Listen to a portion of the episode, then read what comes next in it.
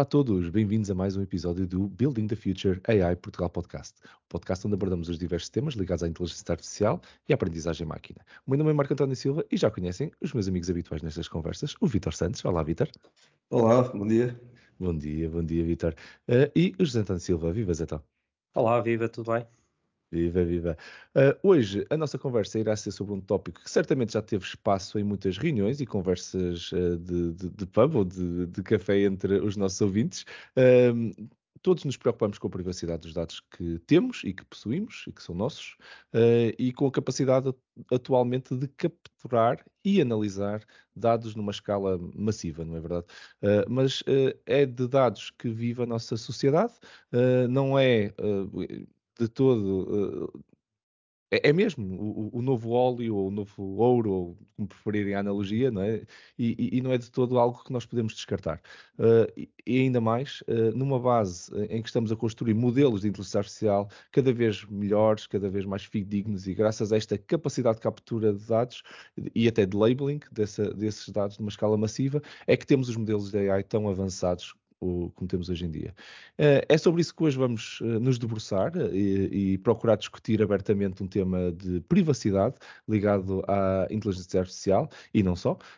e para discutir este tópico connosco temos um fantástico convidado, o Miguel atualmente Cloud Solution Architect da Microsoft, uma das pessoas mais sábias em IT que eu pessoalmente conheço e uma referência nacional em tudo o que está ligado a cloud, IT, segurança, etc. Vocês podem, podem, podem pensar num tópico e de certeza que, que o Miguel é, é, é referência nesse tópico. Miguel, muito, muito obrigado por te juntares a nós neste nosso humilde cantinho de conversas sobre inteligência artificial uh, e neste debate com um potencial tão polémico como temos hoje em dia. Uh, isso vai ser um episódio épico. Muito obrigado, Miguel estou aqui avergonhadíssimo, só apetece encolher um canto. Estou, se, se, eu soubesse metade das coisas que tu fazes, não era Cloud Solution Architect, era, era CEO da, da, da, Google ou da Microsoft, nesta altura. Mas eh, epá, é um prazer, é um prazer estar convosco. Conheço-vos há, há um horror de anos. Uh, mais do que aqueles que eu gostaria de admitir. Uh, Uh, e tenho a certeza que de facto vocês vão ter, vão ter uma conversa interessantíssima e eu contribuirei naquilo, naquilo que for capaz. Muito obrigado pelo convite. Oh, pá, Miguel, pá, é espetacular ter-te cá hoje.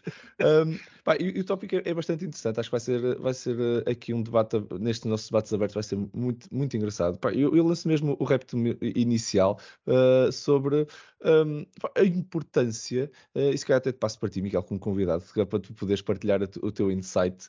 Uh, como é, o que é que tu achas da importância que tem, que tem efetivamente esta coleção de, de, de dados hoje na nossa sociedade. Como é que nós evoluímos para, nós termos chegado onde nós estamos?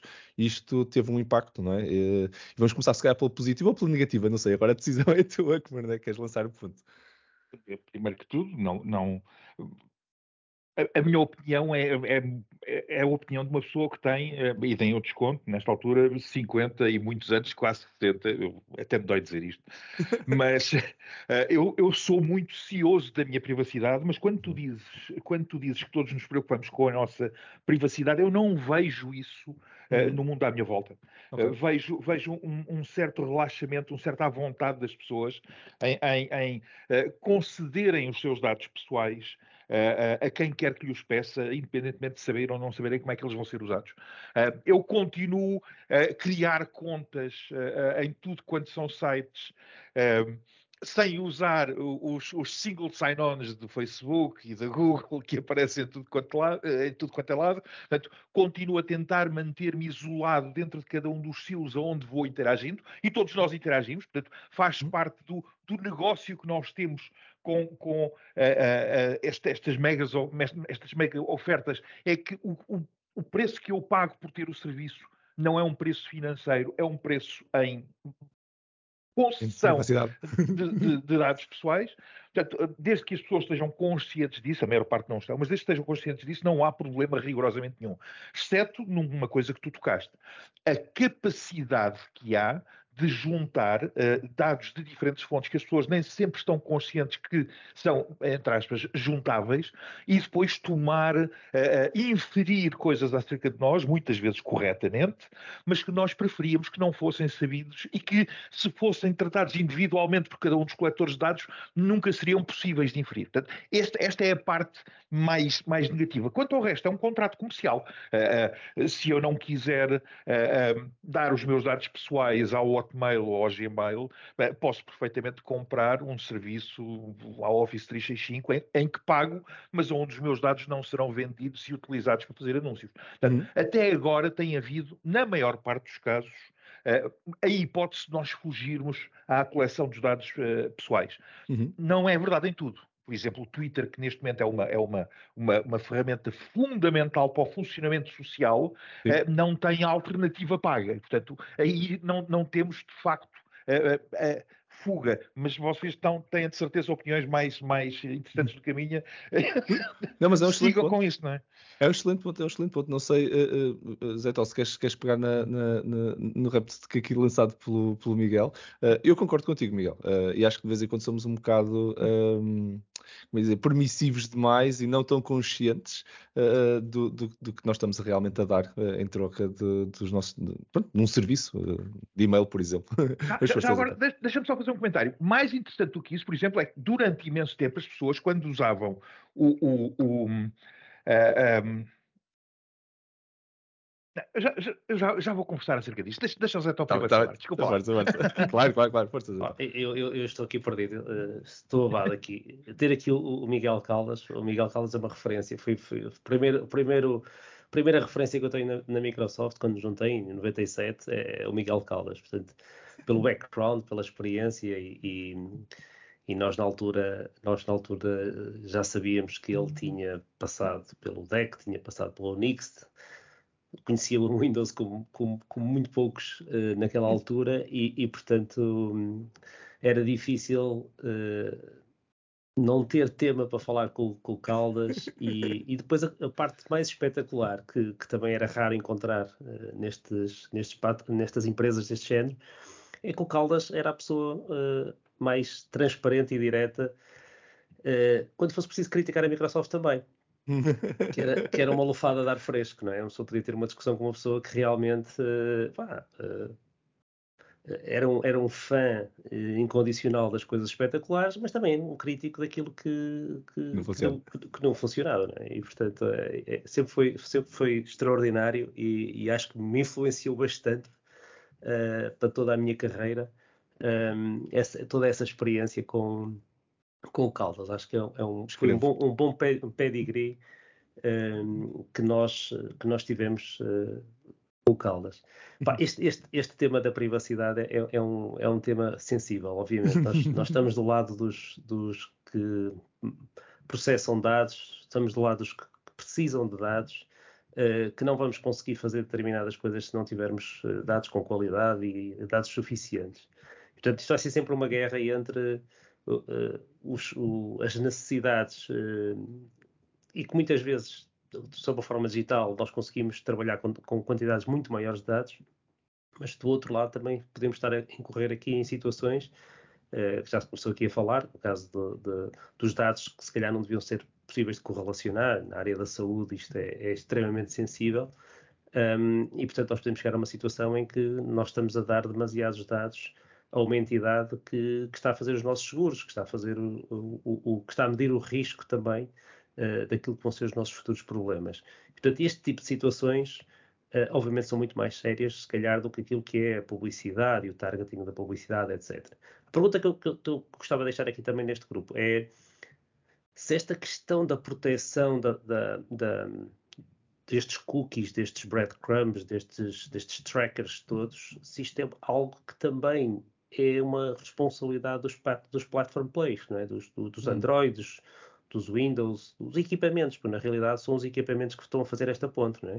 Uh, nós conscientemente ou, ou, inconscientemente queremos usar as aplicações e dizemos e essa tudo que aparecer à frente. É? Nós queremos é passar, passar a usar a aplicação. Uh, de quem está do outro lado uh, pode ou não usar esta informação se o equipamento ajudar também a fazer esse tracker, é? a preservar esses cookies, a usar os mesmos IDs, uh, se, se, a plataforma nos ajuda ou não, ou não ajuda. Não é? Uhum. Eu, eu, eu, vou pegar só no, aí nesse ponto que, que eu acho engraçado. Eu, eu lembro-me lembro de começar a desenvolver, eu fui front-end developer mais, até durante muito tempo no início. E na realidade, esta questão dos cookies, eu acho que aquilo nasce até de uma forma tão inocente para tentar salvar as pessoas de andarem a ter que fazer logins e, e, e efetivamente uh, pronto, tentar facilitar a experiência na web e depois foi nascendo ali um, pronto, uma maldição de, de, de, ok, já agora eu consigo saber onde é que tu andaste, porque eu consigo ver os outros cookies. Ah, porque está tudo partilhado. Espera lá, então, se isso é verdade, eu até posso usar isto para te andar a. a já agora, o próprio IP das pessoas não muda assim tanto que só porque tu vieste ter comigo eu já consigo saber muito sobre ti e não preciso hoje, da tua cookie. Hoje, hoje, hoje em dia. Hoje, hoje, em dia. certo, é verdade, é verdade. Mas já, com, uma, com propósito também de fazer algum tracking porque, para tentar fugir à questão do, do, do cookie. Ah, não deixas ver cookies cookies, então deixa-me lá olhar para o teu IP. Eu até sei, pronto, até consigo correlacionar coisas que os cookies não faziam, que é, agora até sei que vocês os três estão todos na mesma casa, não é? Esta gente toda, lá porque tu, tu, tu andaste à procura de vestidos e, e este, este, este outro cookie que anda aqui a, a, a comprar uh, coisas de 3D printing, vocês compram coisas juntos, não é? Tá, vai parar tudo à mesma morada. Uh, isso é um bocado assustador, mas, mas depois do ponto de vista de, de até de, de, de maldição de, do, do melhor abuso, não é? Aqui se calhar estamos a falar do abuso deste, deste tipo de tecnologias. Um, eu, eu, não sei, é, é, claramente um abuso, mas eu, eu não sei se, se nasceu, foi, foi, é um exploit na realidade. É, não, não sei, Miguel, uh, o que é que tu achas? Antes de passarmos aqui para o Vitor, uh, passando para ti. É um exploit, de facto, e, e já agora, todas as aplicações, o, o, browser tem o grande problema de não foi desenhado para armazenar estado local. E, portanto, não sendo armazenado, criado para armazenar estado local, tinha de haver estado armazenado num sítio qualquer e, e, o cookie era a única coisa que era armazenado na própria máquina. O, o Zé tem razão quando diz que talvez as plataformas pudessem ajudar, mas isso, eh, e de alguma forma nós vemos isso a acontecer do lado das plataformas móveis, do lado do iOS e do lado do, do, do Android, onde cada vez mais as aplicações têm de declarar ao sistema operativo quais são as suas intenções, o que é que pretendem fazer, que recursos é que pretendem usar. Do lado do Windows, do lado dos Linux, do lado do macOS, esse hábito ainda não está enraizado mas de facto resolveria algumas das coisas. Uh, mas, mas é o que tu dizes, quer dizer, não, inicialmente o cookie era, era, era, era um, uma benção que era, era, a maneira de não ter, de, de, dizer em todas as vezes uh, qual é a minha página, qual é que é o meu endereço, qual é que é. Era, era a maneira de nós mantermos o Estado.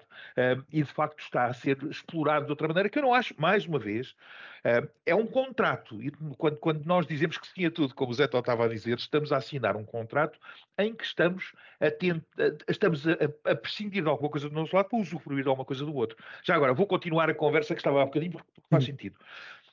Quando eu uso uh, um, o WhatsApp, quando eu comecei a usar o WhatsApp, Aliás, quem me ensinou a usar o WhatsApp foi o Zé Tó, em Seattle, há uma, uma data de anos, quando aquilo ainda era com SMS. Quando era com SMS, lembras-te disso? Era mais barato, nós mandarmos SMS. Nos Estados Unidos, estar a partilhar. Combinar, um, combinar o sítio do restaurante, não é? Exatamente, exatamente. Uh, mas quando se usava o WhatsApp nessa altura, uh, uh, os dados que eu estava a dar eram o WhatsApp. Quando o Facebook compra o WhatsApp, de repente a capacidade de ligação de dados aumenta tremendamente, não só dos, dados, dos dados novos, mas dos antigos também.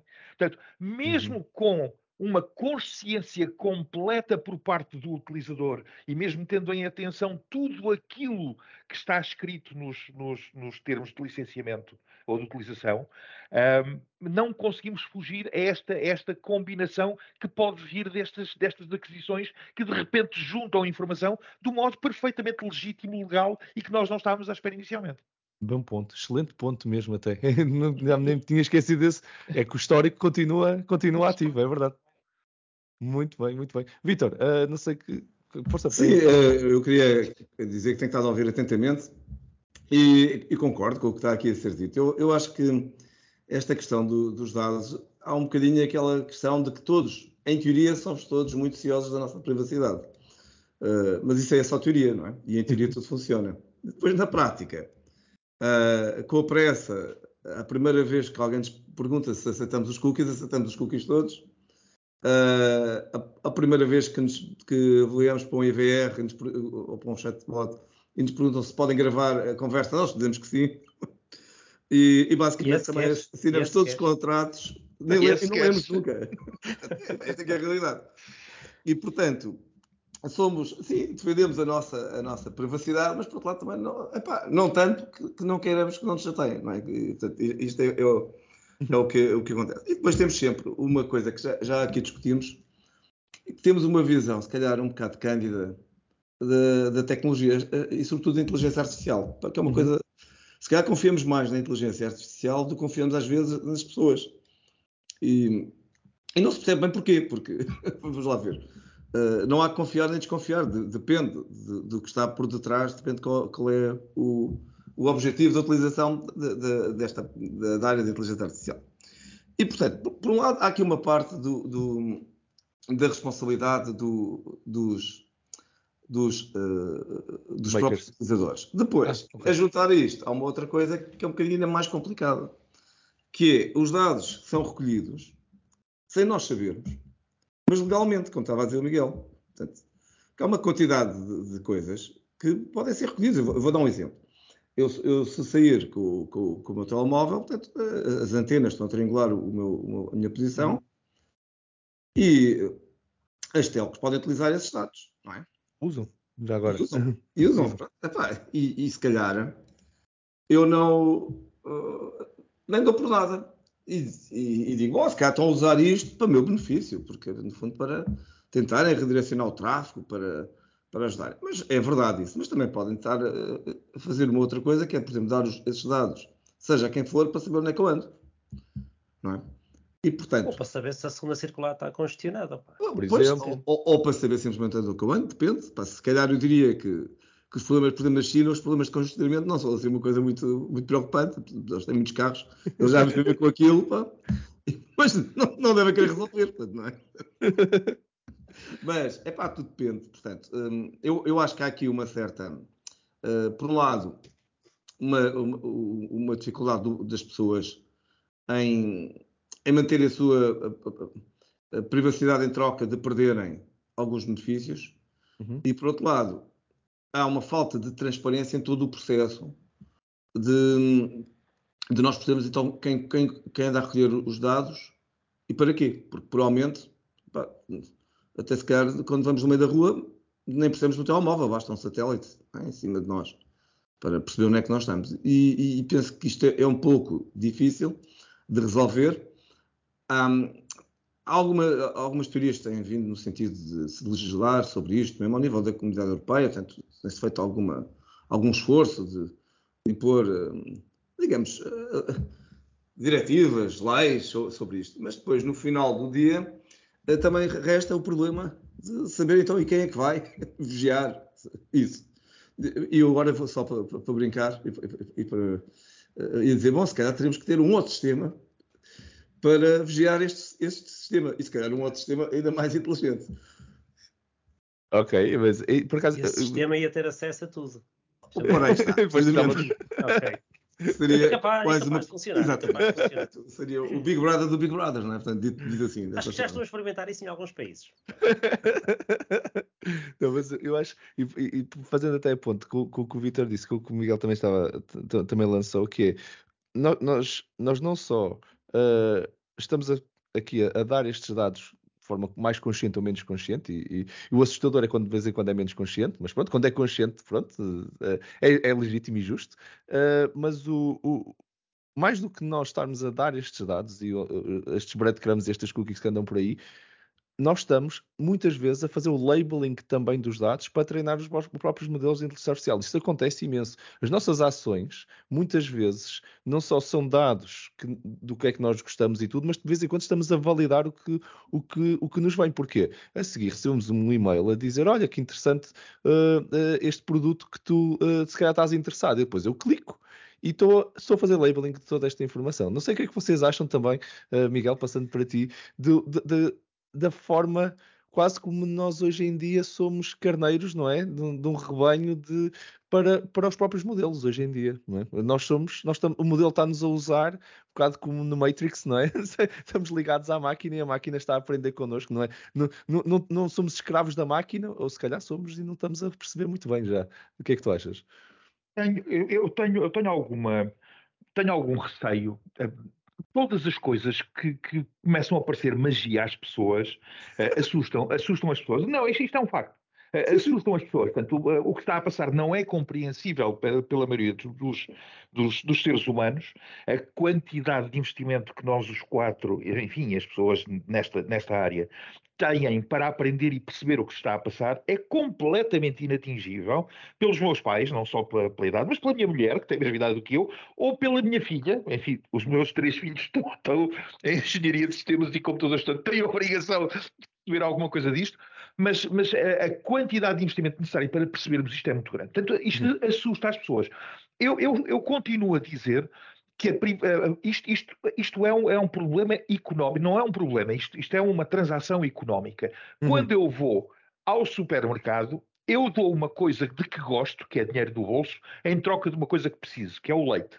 Epá, e isto é, é o que se passa também quando eu cedo os meus dados pessoais em troca de um serviço que eu quero. Uh, não, estou, uh, uh, não estou a falar dos abusos dos dados pessoais, uhum. isso é, é, outra, é outra conversa. Se a, a, a, Mel ou a Vodafone ou, um, ou outra qualquer nós uh, uh, resolver recolher os meus dados porque sabe onde é que eu estou, porque o telemóvel não tem hipótese de funcionar sem eles saberem a que antenas é que, de que antenas é que eu estou próximo. Se usarem isso de maneira que eu não estou consciente, uh, é, é de facto problemático, não devia acontecer. Mas a maior parte das vezes quando uh, nós dizemos um OK, uh, estamos a dizer um OK numa aplicação a termos e condições que, se quisermos ler, ficamos totalmente conscientes. E, portanto, é uma troca económica, não é um pecado, não é, não é um abuso.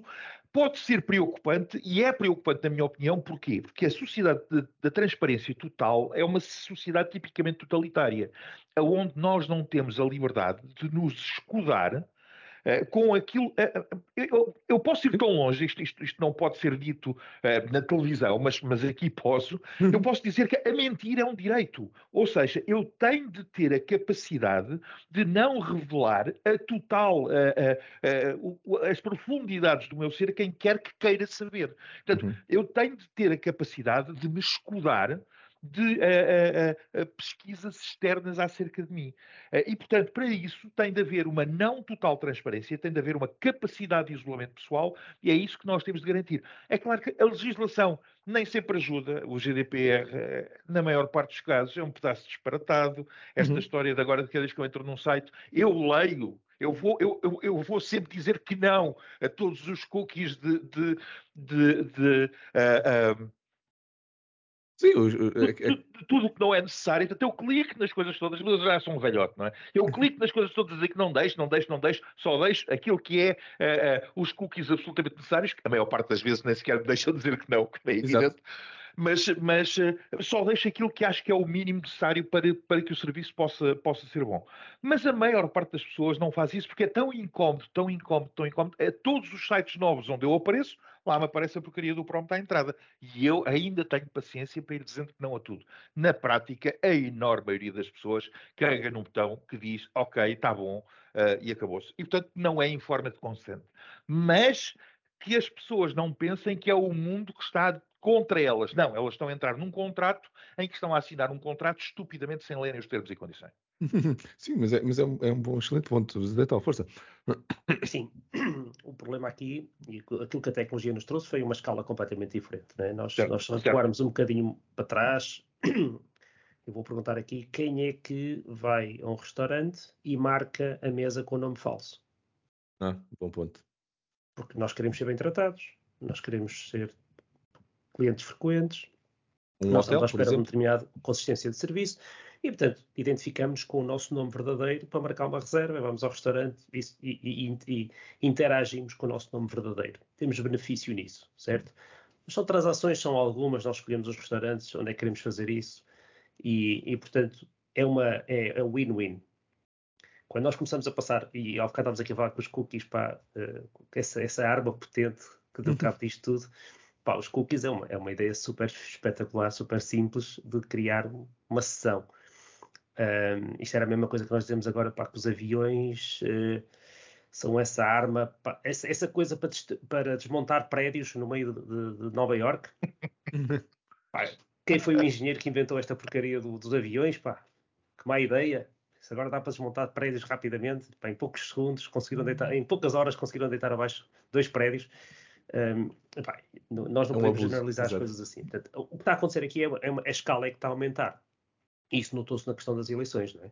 Quando os, o, quem estava a fazer o targeting das, das, das notícias e das, das meias-verdades e de, a, a, a, utilizadores muito específicos que tinham determinadas convicções, usou tudo isto para conseguir uh, gastar o mínimo dinheiro possível para ter o máximo de impacto possível uh, e ir direto a cada sub-targeting que, que, eles queriam interessar e, que, e, de que maneira queriam interessar cada um desses, desses grupos. Agora, quando nós começamos a pensar nisto numa escala muito, muito grande, nós, nós humanos começamos a não ter noção do que nos está a acontecer. E demoramos meses ou anos a interpretar aquilo que aconteceu para trás. É? Isto acontece hoje em dia com as redes sociais, acontece com esta história das, das campanhas, acontece provavelmente na Bolsa. A Bolsa também é um desses cenários onde há muitos efeitos que são estudados a posterior, porque em real time os humanos já não conseguem acompanhar. E, portanto, estamos aqui a construir coisas. Eles na Bolsa já meteram uns, uns botões para parar aquilo de vez em quando. Uhum. É. Portanto, uh, pá, físico. Por causa do AI. Por causa, Por causa do, do AI. AI. Exatamente, porque aquilo às vezes toma proporções. Portanto, nós também, não te, nós também andamos aqui a tentar perceber, ok, o que é que, que, é que vai acontecer nesta escala, não é?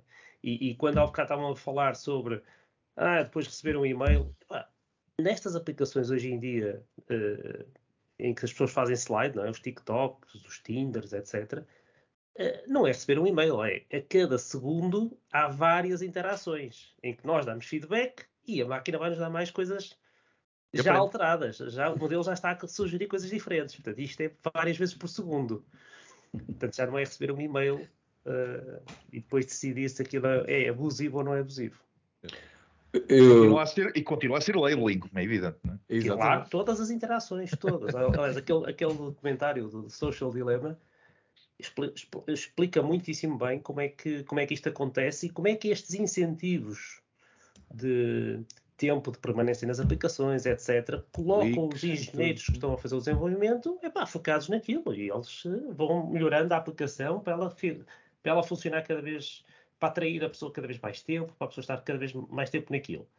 Mas no fundo, ao fim de muitas horas daquilo, estamos a treinar macacos, não é? Estamos a treinar macacos para seguir, para seguir determinado tipo de, de caminhos. Yeah. Eu, eu ia também aqui acrescentar aqui uma coisa para dizer. Há uma, uma outra parte do, dos dados, que se calhar ainda menos agradável do, do que esta, de, de, de, sermos ou não controlados, que é a ideia de, de, se utilizar grandes quantidades de dados para prever o que é que vai acontecer. Isso, nós achamos isso muito bem, hum? se for em relação aos outros. Por exemplo, se forem os nossos clientes, pá, então achamos isso extraordinário, não é? Não gostamos. Mas, se... mas é assim, mas tu não queres ir para a praia? Eu, eu, eu quero fazer o windsurf. É preciso que alguém me diga se vai estar vento amanhã. Pois, mas é que, o problema todo é que por trás disto um, a propósito de ir à praia, agora lembro-me do Spinoza e do livre-arbítrio, não é? A ideia do livre-arbítrio. Portanto, há um destino que já está planeado, uhum. ou, ou és tu que decides para onde é que vais. E, e, na verdade, nós podemos contrariar as previsões do machine learning, não é? Sim. Basta, ou Zetó, basta, tu querer, basta mudar os hábitos. Portanto, deixas de ser previsível. Se tu, se tu fores, um, se alterares o teu comportamento, se não tiveres um comportamento completamente dentro do padrão. Dentro do é? padrão, pá, tu, tu deixas de ser. Uh, Sim, o, uh, algoritmo é? está fora, não é? O algoritmo já não, não consegue. O problema todo é que. Bom, tu sabes que queres ir à praia. Bom, mas isso também é, pá, é contigo, não é? Pá, nós também sabemos, tu disseste. Outra coisa é se tu queres que os outros saibam que tu, que tu vais à praia naquele dia, ou que vais, ou, ou que todas as quintas-feiras vais à praia. E mais, até podem eles saber primeiro do que tu próprio decidiste ir à praia. Eu só quero saber é que tempo é que vai fazer e, e, e não há outra ah, forma bom, de fazer isto senão usar a forecasting está, do tempo. Mas, né? o, o, o Vitor está a fazer a derivada disso. Mas é que o problema é que se calhar quem está a olhar para estes dados e a recolher estes dados não está exatamente muito preocupado com o tempo, está, dizer, está muito preocupado uh, para saber o que é que tu, para onde é que tu vais, o que é que vais fazer. O material é que eu preciso Uma comprar, intenção é? qualquer. A intenção até pode ser é pá, chegar lá e, e oferecer-te um, um gelado pá, na praia. Pá. Pá, até pode ser isso, ou pode ser outra intenção qualquer. E portanto, quando nós estamos a olhar para os algoritmos de, de previsão, também, inevitavelmente, estamos aqui a falar de, de, de algo que, que uh, restringe a vida das pessoas, no, no sentido em que as torna uh, ainda mais reféns dos outros do que elas próprias. Portanto, neste sentido que eu estava uh, aqui a dizer, e isto é, é bastante complicado, e ainda para mais, se for numa base muito simples como esta que eu estava a dizer, não, não vem grande mal. Agora, se for numa base normativa, o que vai acontecer é que os dados vão treinar um padrão que é o padrão certo. E, portanto, quem sair daquele padrão, provavelmente estará no padrão errado. O que nos leva sempre à dificuldade de, de, de, outra vez, aos dados. Porque o padrão depende dos dados. Uh, se tivermos os dados, o padrão é, é uma coisa. Se tivermos os dados, se forem mais ou menos bias, o padrão é outro. E isto, obviamente, que por detrás disto tudo, está uma enorme dificuldade, até, eu não quero estar, já falei no Spinoza, vou agora falar do Sartre e do existencialismo, do Kierkegaard e do Sartre, estamos aqui, por trás disto, estamos aqui com um problema de existência, não é? Porque quando uh, a máquina prevê aquilo que tu vais fazer, mesmo antes tu próprio preveres, uh, se calhar estamos, estamos aqui numa, numa, numa ideia de, de, de, do que é que é isto de existir. Mas, mas, é, mas, é, mas é, fazendo uma ponte com o que tu disseste, Vitor, e, e, e, com, e que o Zé também estava a comentar, eu acho que nós chegamos a um ponto como sociedade em que estamos, uh, e já vou, já vou passar a palavra ao Miguel também para, para, ouvir o que é que ele acha disto, é que nós confiamos. Uh, se for uma máquina uh, por trás disto, nós se calhar confiamos. Há, há, uma, a máquina não tem má intenção. E, e na sua essência, eu, eu trabalho nesta área, por isso acabo por também dizer. Não, são, não são as máquinas que têm má intenção, a máquina não tem intenção nenhuma na realidade, tem o que foi programado para fazer. Nós é que usamos ou abusamos, e cá estávamos a falar do exemplo dos cookies, nós é que de vez em quando abusamos do que a máquina está a fazer, mas na realidade a máquina não tem má intenção. E acho que há muito esta consciência de a máquina não tem, não tem esta má intenção, por isso eu estou a entregar os dados à máquina, não estou a entregar os dados a nenhuma pessoa, mas na realidade por trás disto de vez em quando também estão as pessoas e, e, e o abuso que depois podem fazer disto. Por outro lado, existe também a consciência que as máquinas vêm cá e que nos vão dominar a todos e, e é a, a, a, Skynet, não é? Que vem aí e que vai tomar conta disto tudo. Por isso, acho que temos aqui, acho que as, pessoas, as próprias pessoas têm uma dificuldade em, em, em enquadrar muito bem o que é que vai acontecer com os dados que estão a fazer e qual é o tipo de privacidade que está a ser violada. Não sei, o que é que vocês acham, Miguel? Ah, pá, eu. Não, não, não. Eu, mais uma vez, a minha visão não é catastrofista. Tens toda a razão quando dizes que as máquinas não têm má intenção. Quem define qual é a, a derivada que vou tentar otimizar quando estou a fazer machine learning são seres humanos. Portanto, as máquinas não têm a intenção nenhuma, as máquinas uh, executam algoritmos que são programados por seres humanos. Um, e o algoritmo pode ser aprendido aí com estes dados. Portanto, o algoritmo pode, pode ser um algoritmo mais ou menos inócuo, mas que, eh, de acordo, e, e, os dados que nós damos à máquina são, são coisas que nós não, tipicamente não, não conhecemos a fundo. Aliás, a, a história da escala do Zetó é exatamente isso. Nós não sabemos o que é que lá vai. Uh, Lembram-se daquele, daquele bot da, da, da Microsoft que aprendeu Sim. a ser racista e nazi em, em, meia dúzia, em meia dúzia de horas. Portanto, é nós não sabemos o que é que os dados vão ensinar. Uh, nesse aspecto, é mais fácil ter confiança num ser humano, ainda que haja imensos seres humanos para os uhum. Quais ética é uma, uma palavra que está no dicionário, mas não está no cérebro. Mas as máquinas não têm ética. Portanto, a preocupação com a ética na inteligência artificial é um problema aberto, eh, é um problema que preocupa muita gente que está agarrado à AI nesta altura e a machine learning, eh, e que eu, eu espero que no futuro tenha, tenha eh, alguma capacidade de, de, de, ser também codificado dentro daquilo que são os algoritmos para, para aprendizagem. Neste momento, eu tenho mais confiança em homens do que em máquinas, porque tenho a secreta esperança que no fundo de alguns seres humanos reste um bocadinho de ética. E atenção, e na maior parte dos casos, eu, estou a ser um bocadinho cínico, eh, até acredito que isto é verdade. Eh, mas, mas, de facto, não, eh, um dos grandes, grandes, grandes problemas da, da inteligência artificial e do machine learning é eu perceber o que é que a máquina percebeu. Eu não quero só saber qual é o resultado da, da execução, quero saber qual é a ideia com que ele ficou, o que é que tu aprendeste? Não é só toma lá um dado e diz-me à saída o que, é, o que, é, que vai acontecer, porque eu não percebo o raciocínio que está por dentro. Mais uma vez, esta também, explainability, também é um problema que já está muito estudado, muito mais do que a parte ética. Sem dúvida, sem dúvida, mas, mas, mas, é, mas é algo que também nos vai, de alguma forma, uh, uh, descansar um bocadinho no futuro para, para que não estejamos tão preocupados com as caixas pretas que são, que são as, as, as máquinas e o grande volume de dados nestes dias. Deixa-me só dizer aqui uma coisa, só, só para dizer que concordo totalmente com o que o Miguel está a dizer. Esta ideia do que hoje em dia se chama Explainable AI, yep. uh, nós também já aqui falámos no nosso podcast disto, a obscuridade de algumas técnicas de machine learning, em particular aquelas que são baseadas em redes neuronais artificiais, que é preciso ver que há outro tipo de inteligência artificial uhum. Que é transparente. Portanto, o, o, nós dizemos a escola clássica, portanto, baseados raciocinadores, nós conseguimos auditá-los, não é? Portanto, uhum. de, de, Sim, sim, Portanto, sim. Isso não, não, agora, esta ideia em que hoje uh, se, traduz, de, de, se traduz na, parece que o machine learning é simplesmente uh, a parte indutiva e as, as redes neuronais em particular, leva-nos a um problema de obscuridade. Hum, eu concordo, pá, queria aqui só sublinhar, concordo totalmente com aquilo que o Miguel está a dizer. Não, mas é, é, é, um excelente ponto e... e... Mas já agora deixa-me só dizer, a notícia, não, nem de propósito, a notícia que eu, que eu trouxe para hoje vai... Uh, vai nessa linha. Vai precisamente nessa linha que o Miguel está a falar agora. Que engraçado, que engraçado. Não, mas mas é, é, é um excelente ponto que o Miguel levanta, porque uh, nós não, não é tanto os dados, mas é o, o que é feito com os dados que nos preocupa, e eu concordo, e, e, e quando estamos com máquinas, o o que nós não entendemos que está a ser feito ainda, ainda se torna mais, mais relevante. Eu, eu, eu ia ainda acrescentar em relação à Explainable AI que é, é uma preocupação, mas também é uma área muito interessante de, de investigação neste momento. Eh, porque, eh, de facto, eh, nós temos também, tal como em relação aos dados, temos alguma despreocupação.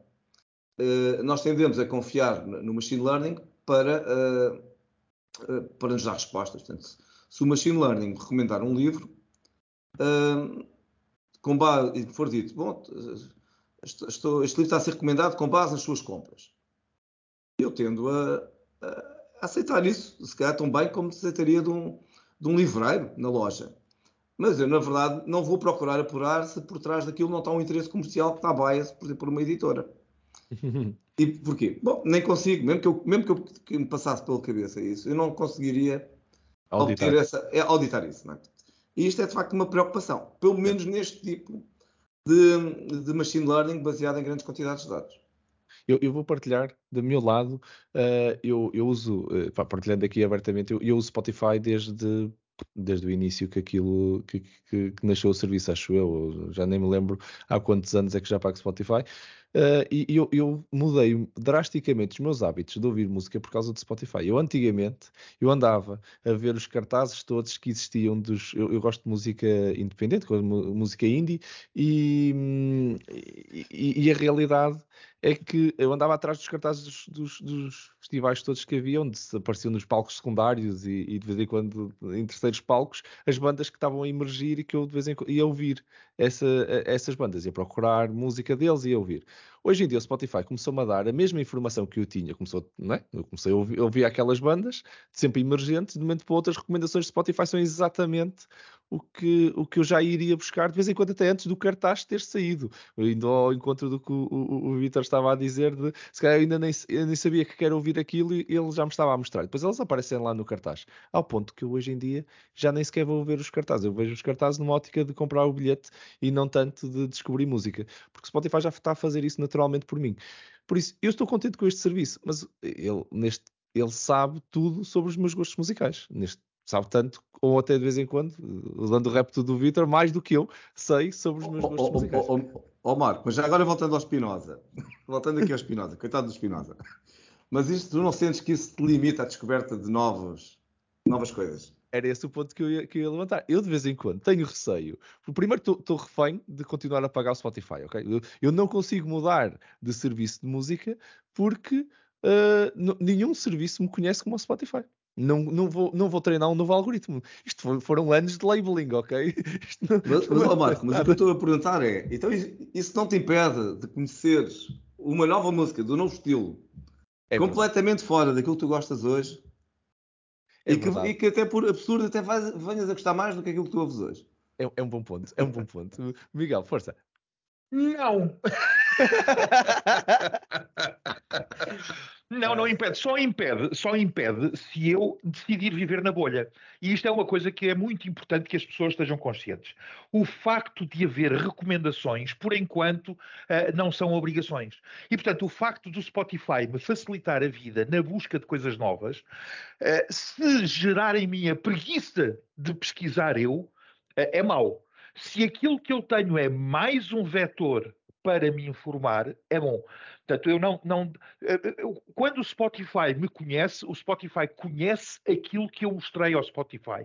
Se eu sou apenas isso, se eu resolver fechar-me nessa bolha, eh, nessa altura, de facto, o Spinoza tem razão. Eu deixo de existir como, como indivíduo, passo a existir apenas como um conceito, uma ideia. Não é, não é isso que se passa em muitas pessoas e é isso que se passa também em muitas pessoas, em que de repente descobrem que o Spotify as ajuda e deixam de pesquisar ao lado, deixam de continuar a olhar para os cartazes, deixam de fazer isso. Porquê? Porque têm as, aquilo que pensam que são as suas necessidades já estão cobertas. É uma bolha. E eu sou ferozmente uh, uh, uh, anti-bolhas. se alguém alguém visse as, as, as, entidades que eu sigo nas diferentes plataformas certeza que achavam esquisitíssimo, porque não é possível um gajo gostar de todas aquelas coisas, mas eu sigo coisas que não gosto justamente para me manter fora das bolhas, para que o meu labeling não possa uh, uh, ser monocromático e para que não, não, não, não deixem de aparecer coisas novas na minha vida. Não sei se vocês fazem alguma coisa semelhante. Atenção, do lado da música, até das coisas onde eu mais facilmente admitiria que esta não tenho nenhum problema com isso. Do, do, ponto de vista de manter-se dentro da bolha, não é? Manter então, dentro da bolha, exatamente. Vamos fazer aqui um shift para coisas uh, menos explícitas. Hum. Vamos imaginar que nós todos usamos um software GPS, certo? No carro. Sim. E nós escolhemos os destinos e o GPS manda-nos por umas ruas. Certo? E os algoritmos estão a evoluir, obviamente. Né? E o AI pode chegar a um ponto em que diz assim: é pá, não vamos mandar toda a gente pela mesma rua, senão vamos congestionar aquela parte da cidade. Então vamos pode começar chegar, a dividir. Vamos começar Pode a dividir. chegar. Há quanto tempo é que nós já estamos aí? Ora, então, mas há aqui umas ruas que têm portagens. Há outras que não têm. Quem é que vai, por, quem é que vai pagar? Né? Ora bem, então como é que vamos distribuir isto? Quem é que vamos mandar para a portagem e quem é que não vamos mandar para a portagem? E já agora, como é, é que isto em real time, como é que isto em real time é atualizado? Será pela velocidade dos carros que estão a passar por aqueles sítios? Então, e se uma empresa pá, que por acaso até vende esses quilómetros de portagem, começar a influenciar os dados para parecer que não está ninguém a passar naquela rua, para que aquilo é tudo rapidíssimo, não há trânsito nenhum ali, estão a passar lá carros rapidíssimo, nem que sejam carros virtuais, não interessa, uh, mas estão a passar rapidíssimo e, portanto, se calhar o algoritmo AI, espetacular, até vai aproveitar para mandar ainda mais gente para aquela portagem. Yeah. Então, se calhar estamos a influenciar rendimentos já. Uhum. É tal, o tal programador que, que, não sabe o que é ética, se calhar já está a fazer ali uns objetivos dele. Uh, e isto é uma coisa, pronto, são carros. Uh, mas isto, e se isto for influenciar a forma como o diagnóstico de um laboratório manda tomar vitamina D? E se isto afeta uh, consumo de medicamentos? Certo já começa a ser coisas um bocadinho mais sérias. Ou política, né? ou política, também já tive, há bocado tocaste no ponto, por isso pegando nesse, né? Como é que Portanto, nós votamos e o que é que nós. Que é que nós aquilo que fizeram ao bot da Microsoft foi, foi um, um experiment, né? foi, foi provar que um algoritmo que aprende uh, em real time tem riscos, né? pode, pode seguir caminhos uh, que os autores, de certeza absoluta, nunca lhes passou por a cabeça que aquilo seria um problema, né? Uh, e tiveram que rapidamente desligar aquilo. Quero lembrar que a mesma equipa que provavelmente fez esse bot eh, teve um sucesso enorme com, com um bot na, na China que acompanhou um monte de pessoas e, e, e, ajudou até a detectar situações de suicídio em jovens. E, portanto, é a mesma equipa, é, provavelmente é o mesmo know-how, é o é mesmo um... tipo de tecnologia. Não é? De um Era lado, mesmo. alguém quis provar que ele podia se tornar uh, xenófobo, uh, do outro lado, esse bot uh, ajudou a a ligar muitas pessoas que se calhar vivem numa sociedade e que precisam de uma companhia e que precisam de, de, de um acompanhamento. Portanto, tudo aqui volta ao mesmo, que é uh, a responsabilidade de quem está a desenhar isto, uh, com que padrões, com que valores uh, é que essas pessoas estão a ser guiadas e, e, a performance management é daquelas coisas que, que, pode ter as suas influências negativas no comportamento humano, como nós sabemos, um, e, portanto, e é, é, a responsabilidade de todos nós uh, ajudar a criar uh, boas práticas e, e, formas de monitorizar isto uh, a longo prazo, que é para, para não cairmos nestas situações.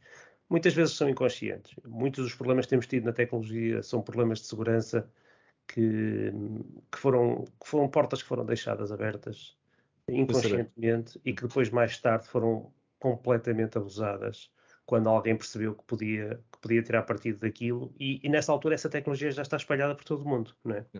E o impacto de uma, de, uma, de uma estratégia dessas pode ser tão grande como foi o caso do Facebook, que eu acho que eles também conscientemente não, não sabiam que podiam estar a influenciar tanto da, da política internacional. Exatamente.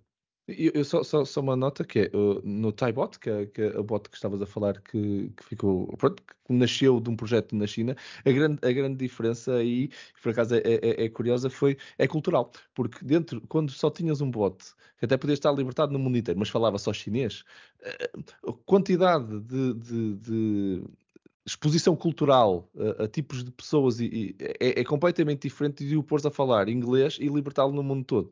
O que aconteceu foi, nas primeiras experiências daquela equipa, a cultura chinesa era quem treinava aquele bot. E esse, esse tipo de exploits não aconteceu dentro da cultura chinesa. Quando tu abriste para o mundo todo, uh, houve efetivamente algumas pessoas que decidiram, usando a gíria uh, online, trollar aquele bot literalmente e, e pronto, e, exploraram ali um, um um, uh, um, um, erro, no fundo, e voltando à questão da ética, que o próprio Miguel já tinha introduzido logo no início, uh, pronto, não há ética nas máquinas, não é? Há ética nas pessoas e uh, se calhar temos que começar, as leis de, de Asimov se calhar não são suficiente para hoje em dia, não é?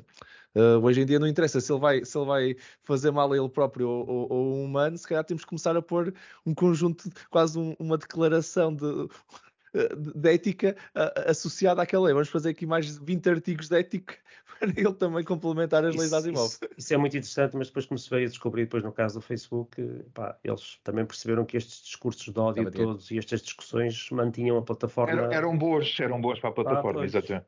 É, é, é, é, é, extraordinariamente difícil, aliás, a regulação na opinião de algumas pessoas, a regulação deste tipo de coisas é a solução. Na minha opinião, não é. Não há, não há know-how suficiente fora das grandes organizações para serem capazes de fazer regulação. Aquilo que funciona bem no petróleo e na eletricidade e na comunicação social, ou, ou poderia funcionar bem, não, não, não quer dizer que funcione, mas aquilo que seria de facto uma coisa razoável nessas indústrias, onde a produção de conhecimento é suficientemente lenta para que uh, uh, o know-how acerca do negócio possa estar em igual quantidade no regulado e no regulador, nesta área é completamente impossível. A uhum. produção de conhecimento é feita do lado das plataformas, o regulador só sabe daquilo que se passa demasiado tarde para conseguir fazer alguma coisa. Portanto, e nota-se isso com, com os GDPRs da vida e essas coisas todas. Uhum. E, e, depois você... tens outra coisa que é o, nessas áreas, tu, tu, já, já evoluíste a um ponto em que sabes que para manter a competitividade tu tens de ter um mercado com concorrentes, vários produtores de petróleo, etc. E, e, tens alternativas, tens um mercado que funciona, é competitivo, etc. A bem do consumidor. Quando chegas a estas, estas plataformas que são baseadas em efeito de rede, em que quanto maior, quanto maior é o número de pessoas que estão ligadas à mesma aplicação ou, ao Spotify, ao Facebook, etc., maior é o valor que Mais as pessoas tiram, isto, isto seca o, o segundo classificado, não é? E, e, cria estes monopólios que, que, não, que, não, que acabam por depois poder funcionar ao contrário e não beneficiar o, o consumidor, não é?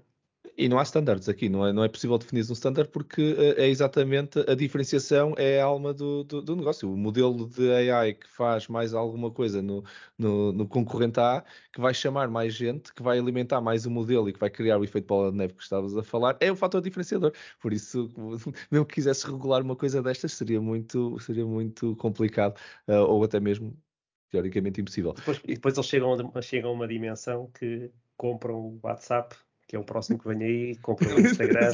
certo, certo. Uh, aqui está o regulador, se calhar não está a ver as coisas. Uh, e, nós, nós uh, e o mesmo está a passar com a publicidade e com o search, não é? com, com o Google. Não é? Chega a um ponto em que não há alternativas. E depois tem a questão também do comércio eletrónico, a Amazon também está a secar os, os, os pequenos sites online, não é? E, e, portanto, chegas a uma situação em que o mercado já não tem concorrência e pode, e pode ter desequilíbrios uh, em que o consumidor é que sai prejudicado. Uhum, uhum. Neste caso, a Amazon é, é mais uh, pá, aquele tipo que criou um produto espetacular e está a vender muito bem e de repente uh, já não vende mais porque a Amazon lançou um Basics qualquer que faz a Igual. mesma coisa. Pois. Mas, mas pegando, pegando, só no último ponto, então, exatamente para tentar uh, fazer o wrap-up de, de, de, tudo que nós falamos, acho que fica na, para os nossos ouvintes, se calhar, uma dúvida, que é, será que então é tarde demais? Será que isto já cresceu tanto? Estes pontos todos nós falamos aqui, eh, tanto positivos como negativos, e, e atenção, há muita coisa positiva também aqui uh, no, na partilha de dados e na transparência e na evolução de, da inteligência artificial. Nós, de certeza que todos, estávamos a falar do Waze de uma ótica negativa, mas todos nós usamos, né? Quer dizer, hoje em dia a previsibilidade do tempo de chegada já é um given. Nós não, não, não até, até, se calhar muitas, muitos de nós já uh, dos nossos ouvintes até já dão isso como garantido mesmo. Já, já não existe mundo sem eu saber uh, que vou chegar a tantas horas e ser avisado que tenho que sair agora, senão o trânsito não vai, não vai permitir chegar a horas da reunião. Um, será que é tarde demais? Será que já, já existem dados suficientes online que, mesmo que nós agora travássemos e regulássemos a quantidade de dados que vamos ser adquiridos daqui para a frente, se já não está aqui um footprint demasiado grande para travar o que é que seja que seja mal intencionado de se fazer com a nossa privacidade. Não sei. Uh, Miguel, o que, é que, que, é que, tu achas como último, último comentário? Um, ser, ser, tarde demais, acho que nunca é tarde demais. Okay. De, de facto, continua então deixa-me deixa organizar a conversa. O, o, poder continua a estar, uh, por muito que as pessoas não queiram, o poder continua a existir do lado de quem tem as armas. E, portanto, o poder político é importante porque uh, é, é aquele que continua a funcionar. Claro que alguém pode dizer à Google, vocês agora não podem ingerir mais do que 40 uh, uh, atobytes de informação por mês. Uh, Uh, atobytes são, são coisas muito pequeninas. uh, mais 40 atobytes de informação por mês uh, e é, é, a lei. E a Google pode dizer, eu agora vou para o Canadá. Não, não, não, isto, isto descobriu-se é na altura em que se ia partir a Microsoft aos bocadinhos por causa do processo do Internet Explorer, não sei o que mais, e havia muita gente que disse, se o governo americano obrigar a Microsoft a fazer isso, a Microsoft muda-se para o Canadá para estar sujeita a outra legislação não, de facto, pensarmos que podemos regular estas plataformas facilmente, não, não pode, não vai ser fácil, uh, e, não, e não estou convencido que no meu tempo de vida uh, uh, aconteça essa capacidade regulatória. Não, penso que pode não ser tarde demais.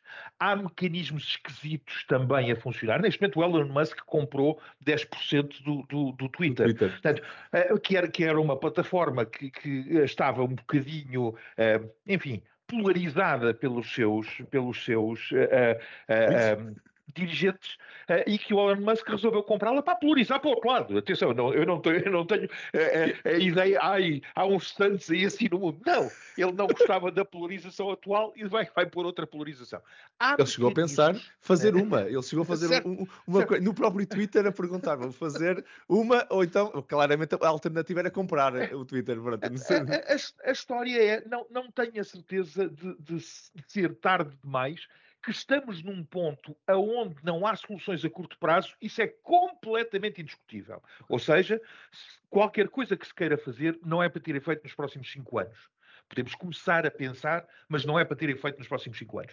Se é tarde demais ou não, penso que não. Uh, o ser humano uh, desenvolveu a inteligência porque precisava de resolver problemas porque era mais fraquinho do que as outras, do que os, os tigres e os, e, os, e os, gorilas e essas coisas todas. Portanto, é a nossa arma. Tem-nos servido bem para algumas coisas, tem servido mal para outras, mas, mas é uma ferramenta natural como outra qualquer.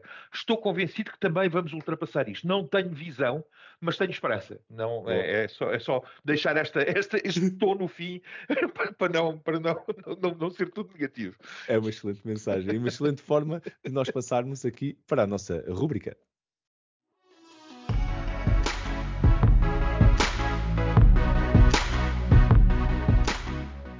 Bem-vindos à nossa rúbrica AI News, o segmento que faz parte então do final dos nossos episódios, onde cada um de nós vos traz uma notícia que sentimos que foi de alguma forma relevante nas passadas semanas ou que nos passou no, nos olhos, de vez em quando até são um bocadinho mais antigas. E quando eu digo notícias, estamos a falar de links ou até mesmo de vez em quando eventos, coisas que nós gostamos de partilhar convosco, nossos ouvintes. Uh, os links para, para este que nós, que nós vamos comentar estão publicados aqui na descrição do episódio, se quiserem ler na íntegra do que nós estamos aqui a falar. Hoje, como estamos, temos um convidado, não vamos ter três, mas sim quatro uh, links para partilhar convosco e vamos dar aqui, se calhar, a palavra ao nosso ilustre convidado para que vá abrir a nossa, a, a nossa rubrica de hoje. Miguel, uh, o que traz para nós hoje? Trago, eu trago uma, uma, uma nova release de uma coisa que os nossos amigos da OpenAI, uh, que já nos deram o GPT 1 e 2 e 3, eh, na área do texto, nos estão agora a dar uh, do lado das, das, imagens e da geração e criação de imagens uh, sintéticas. Já agora, nós continuamos atrasadíssimos como, como ciência na obtenção de, de, de, inteligência artificial genérica, de inteligência como nós entendemos, mas estamos uh, ótimos a fazer inteligência autista, que só, só, conhece um tema, mas que o conhece muito bem. E já tínhamos visto isso do lado do OpenAI com os GPTs. E agora temos com o DALI, que tem o nome todo giro, escreve-se D-A-L-L-E, mas que uh, parece o Dali como o Salvador Dali, é o senhor que pintava uns quadros interessantes e que é um produto fantástico, interessantíssimo, está na sua segunda release depois do DALI 1, temos agora o DALI 2, que gera imagens, recomendo vivamente que as pessoas que tenham uns minutos livres se, se uh, deliciem a ver as imagens geradas pelo Dali de acordo com o pedido das pessoas. Alguém pediu, eu quero uma, um, uma família de ratos à lareira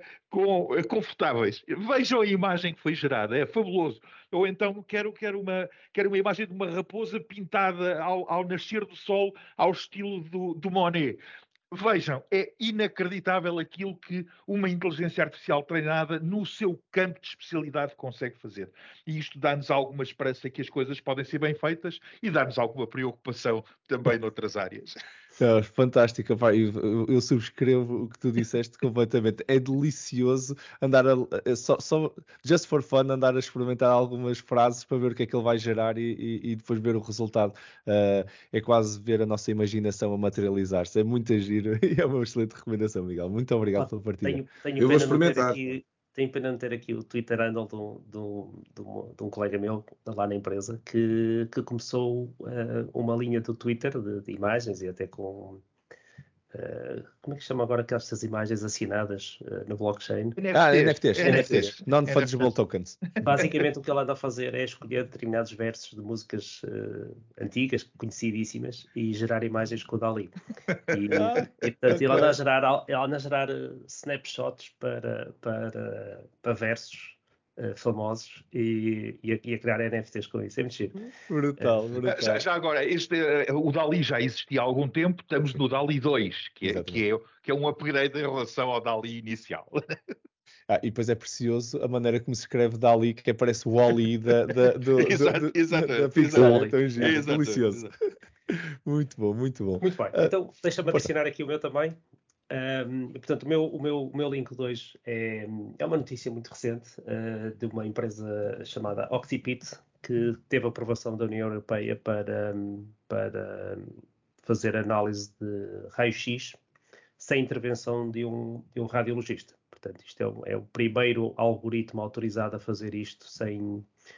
Uh, isto, isto, é uma luta entre os profissionais, obviamente, e, e estas comunidades de, de AI. Uh, e, portanto, aquilo que, o que este, esta autorização vem permitir é que o AI, neste caso, comece a fazer o primeiro trabalho e, se não houver necessidade de radiologista, nem sequer, nem sequer é obrigatório o, o parecer do radiologista. Ok, ok, muito interessante.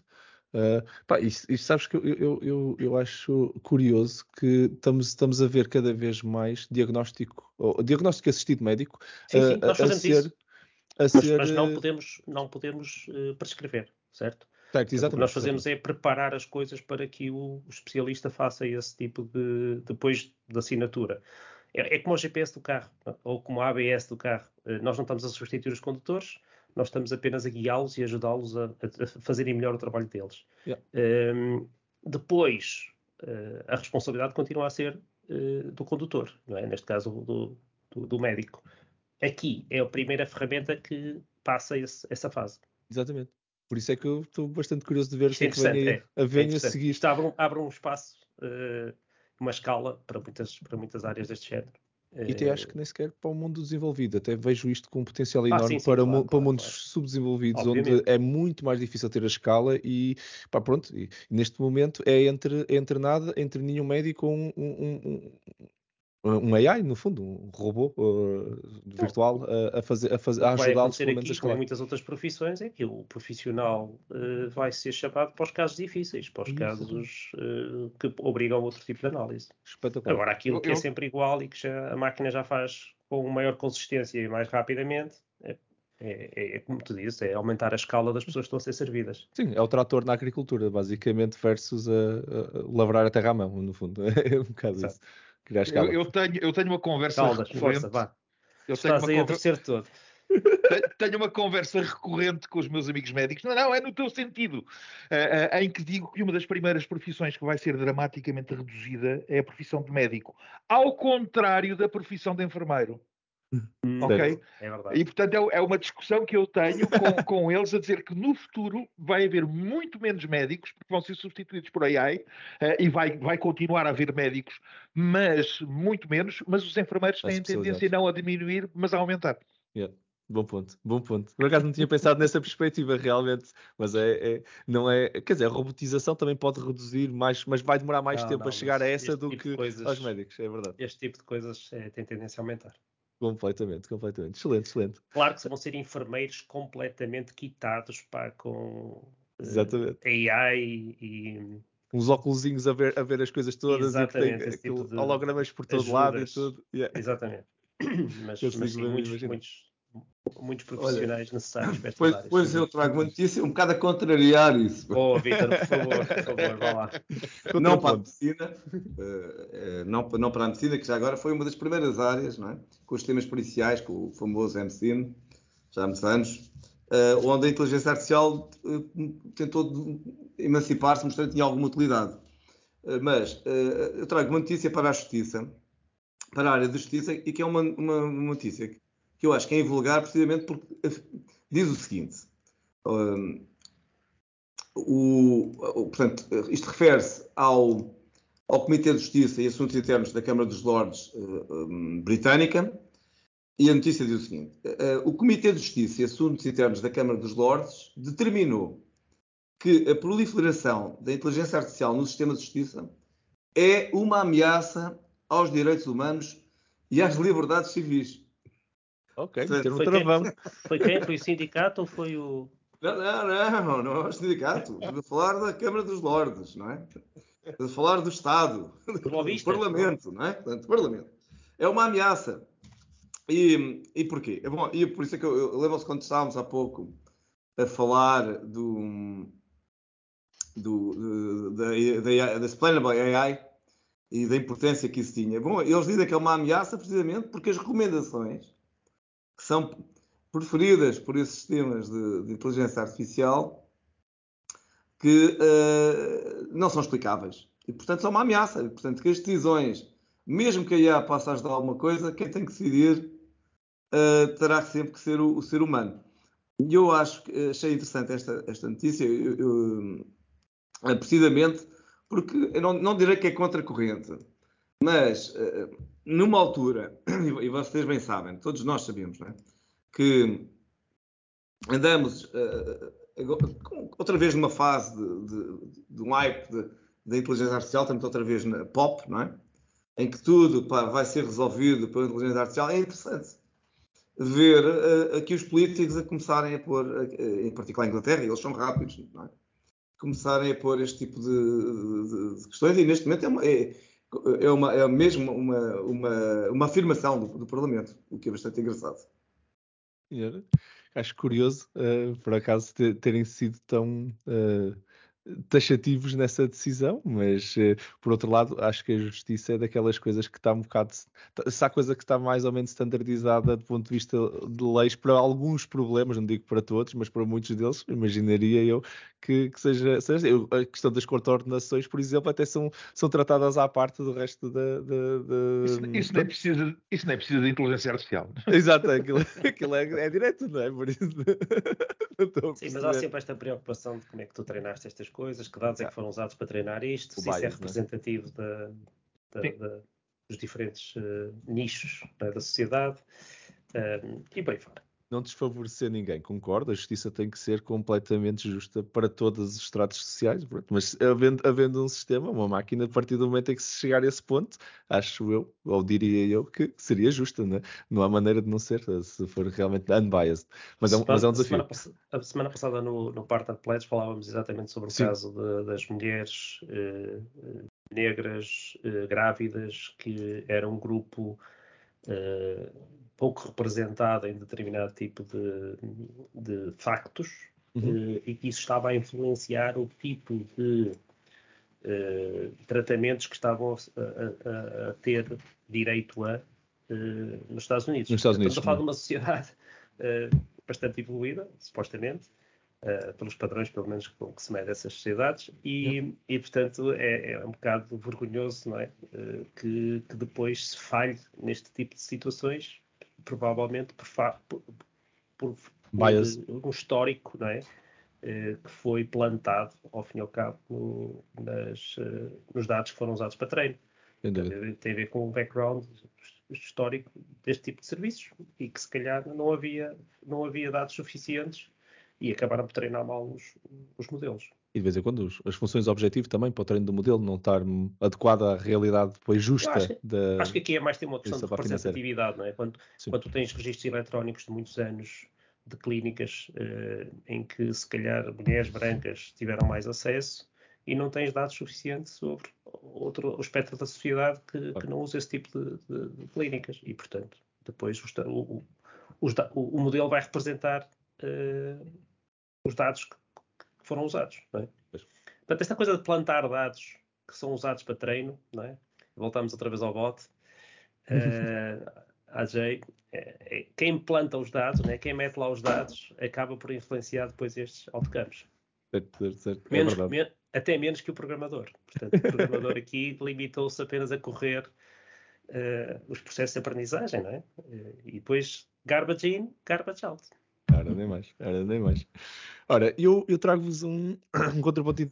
Vocês trouxeram notícias, notícias, links eh, bastante interessantes. Eu agora sinto vamos partilhar uma coisa que, que não, não, não sendo tão interessante, achei, achei giro, porque estou a preparar as, na, na, preparação da, de, pronto, desta edição nova de, para os meus alunos de, de Advanced AI e Machine Learning, Advanced Machine Learning and AI, um, estava a ver alguns exemplos de coisas novas com Image Segmentation e o, o, Teams tem, tem, esta, tem esta funcionalidade de, de, image segmentation que nós já fazemos para, para metermos os backgrounds. E depois lançamos agora umas coisas muito engraçadas. E tem aqui um, um link muito curioso de novas features, por exemplo, uh, que, que, eu sinceramente acho giro, mas não, me vejo a usar, mas, mas que achei bastante engraçado para resolver alguns problemas que eu, que eu tenho na, nas apresentações. Um deles é a image segmentation dos olhos, para manter os olhos focados na câmara enquanto eu estou a ler as notas do ecrã de lado.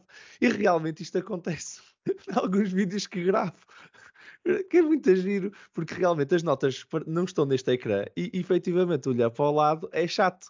Uh, eu, e pronto, resolvemos esse problema de uma forma bastante elegante e simples. Fica lá um, um, uma tagzinha do olho a olhar para a frente, mas o meu olho está a olhar para o outro lado creepy, e está resolvido. Admirável aluno novo, pá. O Aldo Santos daria umas voltas na tumba, pá. achei genial, achei eu posso genial. Sugerir já a próxima feature, eu posso sugerir já a próxima feature para o Teams. Então. É nós carregamos num botão de freeze, ok? E ele mantém o meu avatar animado, como se eu estivesse ah, a ouvir okay. tudo que as pessoas estão a dizer. Já eu, vou sugeri, casa... eu já sugeri isso! então, há um vídeo loop qualquer que o gajo fica ali, parece que está a dizer que sim com a cabeça, não é? E... é o próximo, é o próximo. Vai ser a seguir aos olhos creepy, vai ser o. Já, já temos do make-up também. Uh, para a malta que está em casa, também já lançamos. Podes ficar com maquilhagem sem a pôres. Uh, também, pior do que isso, pior do que isso, nas, na, nas previews que eu, que eu uso, uh, ligaram isso automaticamente. Ah, ligaram? sério? Uau.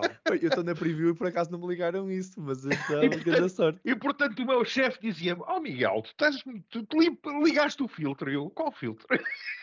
portanto passei por, por uh, maníacozinho da pele lisinha ah, em frente aos meus colegas sem ter feito nada por isso se calhar se soubesse que lá estava o botão, até tinha carregado. Não sei. genial, genial. Mas pronto, uh, era, era, o que eu vos trago hoje. Um, e assim terminamos mais um episódio. O meu nome é Marco António Silva e vocês estiveram a ouvir o Building the Future AI Portugal Podcast. Podcast que vos fala sobre inteligência artificial em conversas informais e cheias de conteúdo. Um enorme obrigado aos, uh, por mais uma conversa muito interessante aos meus parceiros neste sofá virtual. Ao Vitor Santos. Muito obrigado, Vitor. Foi um prazer, um grande abraço a todos. grande abraço, Vitor. E ao José António Silva, muito obrigado, então. Olha, obrigado, pai. Obrigado por estas oportunidades e para, e para estar convosco, uh, nem que seja assim virtualmente pelo Teams. Uh, e olha, um grande abraço. Caldas, obrigado por teres uh, aceito este, este desafio. Foi, foi, foi um enorme prazer. Exatamente, é um obrigado enorme aqui ao, ao, e muito especial ao nosso ilustre convidado, ao Miguel Caldas. Foi uma fantástica participação nesta conversa, um prazer e uma honra enorme ter-te como, como nosso convidado uh, e certamente os nossos ouvintes adoraram esta conversa. Miguel, muito, muito obrigado. O privilégio é todo meu. É, muito obrigado pelo convite. Excelente.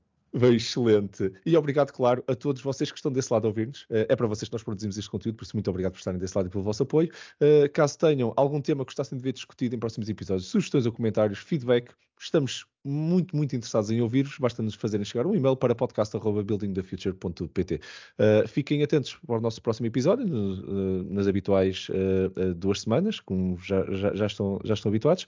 Até lá, muito obrigado por estarem desse lado e vamos continuar juntos a ativar Portugal e construir um futuro melhor com a tecnologia. Obrigado a todos.